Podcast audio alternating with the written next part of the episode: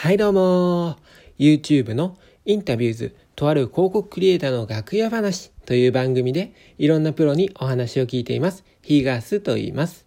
皆さん聞いてくださりありがとうございます。この空想の家では、ヒガスが暮らしたいなと思うときめく家を空想してお話ししていきます。今日は空想の家に一歩近づきました。それはですね、うちの片付けをしたんですね。空想の家っていうのは実はまだ存在していなくて自分がこんな家に住めたらなっていうところを想像しているというだけなので、えー、実在しないんですよ今。ただそれに近づくには必ず片付けを通らなきゃいけないということで片付けを今日、えー、うまく進んだのでそのコツというか考え方をお話したいなと思います。片付けがうまくいくためには何をすればいいのかたった一つコツがあるとするならば片付けが前に進む質問が一つあるんですよ。それを自分にしてみたらすごく進みやすくなったんですね。皆さんじゃあ身の回りに何か一つものを、えー、決めてください。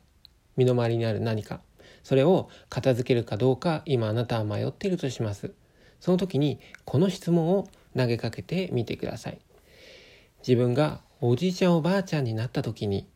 これ見たいだろうか自分がおじいちゃんおばあちゃんになった時にこれ見た方がいいのかな？一緒に暮らしたいのかなってそういうことを考えると、え非常に片付けがうまく進むなと私思います。えー、実はね私自分の物置を見ましてで今見たところ15個ぐらい段ボールがあってそこには自分の小中学生の頃の、えー、っと思い出の品だったりプリントだったり受験勉強をしたものだったりあるいは大学になった時の授業のプリントや、えー、サークルでの、えー、思い出のプリントだったりがいっぱいあるんですね。要するに紙がたくさんあると。でそれを今日整理したんですよ。その時に、えー、もうこんな15箱もあんだったら終わんないよと思って、で、今日3時間ぐらいやって、やっと5箱ぐらいですね、片付いたんですけども、まあその時に気づいたのが、自分がおじいちゃんになった時に、このプリント見たいのかなって、そう質問したら、だいぶはかどったんですよね。で、そこで残ったものっていうのは何かというと、やっぱり自分が心を込めて打ち込んだものでした。例えば、えー、私 NHK のラジオ講座が大好きで、えー、基礎英語えー、遠山健さんのラジオ英会話っていうのがあったんですけど、えー、これ2005年ぐらいのもう15年以上前の放送ですね。のテクストが見つかってこれイラスト見ただけでもうわキュンとしたんですよね。いやすごいなんか懐かしいな。これ、まあ、毎日聞いて毎日聞いて、えー、と勉強したなと勉強したというかね、えー、と英語をすごいそれで学んだなと思い出しまして。で、えー、っと、そういうものが残ってたりとか、あとは私サークルでディベートをやってたんですね。まあ、英語で議論をするんですけども、まあ、その時の、えー、自分が引退する年の資料がありまして、これはやっぱり取っときましたね。うん。やっぱりその、自分がすごい精神性込めて資料を作って仲間と一緒に戦った、えー、その木の、えー資料だったのでどっさりあるんですけども、えー、その半年分の自分が頑張った、えー、その木の戦った資料は、えー、残っています試合結果のあの表とともに。ということでね自分が打ち込んだものはやっぱりずっと、えー、おじいちゃんになっても見たいんじゃないかなと今のところは今のところはそう判断して残しておきました一方で、まあ、そうじゃなかったなっていうものは心の中でねありがとうと思いながら、えーとまあ、仕分けましたと。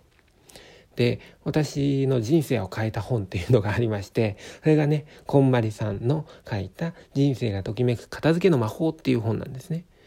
でここではまず片付けするにあたってはどんな暮らしをしたいのかどんなね家に住みたいのかっていうのをえ想像してくださいと。具体的には朝起きて何したいのかで昼に何したいのかで、えー、外出る時どんなことしてるのか、で、夜帰ってきたらどうしたいのか、寝る間際はどうしたいのかってすごいイメージをしてください。その上で、えー、なぜそうしたいのかっていうのを考えてくださいとか。まあ、まず理想の状況をまずね、空想するわけですよね。まあ、だからまさに空想の家でやってることですよ。それがあった上で、えー、それに近づけるようにこうときめくものそうでないものっていうのをあの判断していくっていうのがこんまりさんの方法なんですよまあ簡単に言いますと。ということでこの片付けの方法彼女はそのものを触った時にときめくかどうかキュンっていうふうにねもう体が細胞が反応するかどうかでものを、まあ、残すのか残さないのか判断してくださいって言われててそのときめくっていうのを、えー、私なりに解釈すると自分がおじいちゃんおばあちゃんになった時にでもそれを見たいのかなっていうことなのかなと思いました。ということで、えー、今日は片付けの方法えー、自分が片付ける前に、えー、問うているたった一つの質問ということでお話しさせてもらいました。これが皆さんに聞くことができれば空想の家近づくことができるんじゃないかなと思います。し、皆さん自身も自分の家、自分の住んでる環境をより良くしたいって思った時に、もしよければこの話思い出してくださったら嬉しいです。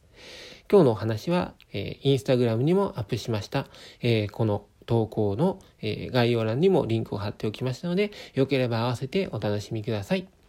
それでは皆さん、え空想の家へ、え近づけるように、ぜひ今日も楽しく過ごしてください。今日は聞いてくださりありがとうございました。さようなら。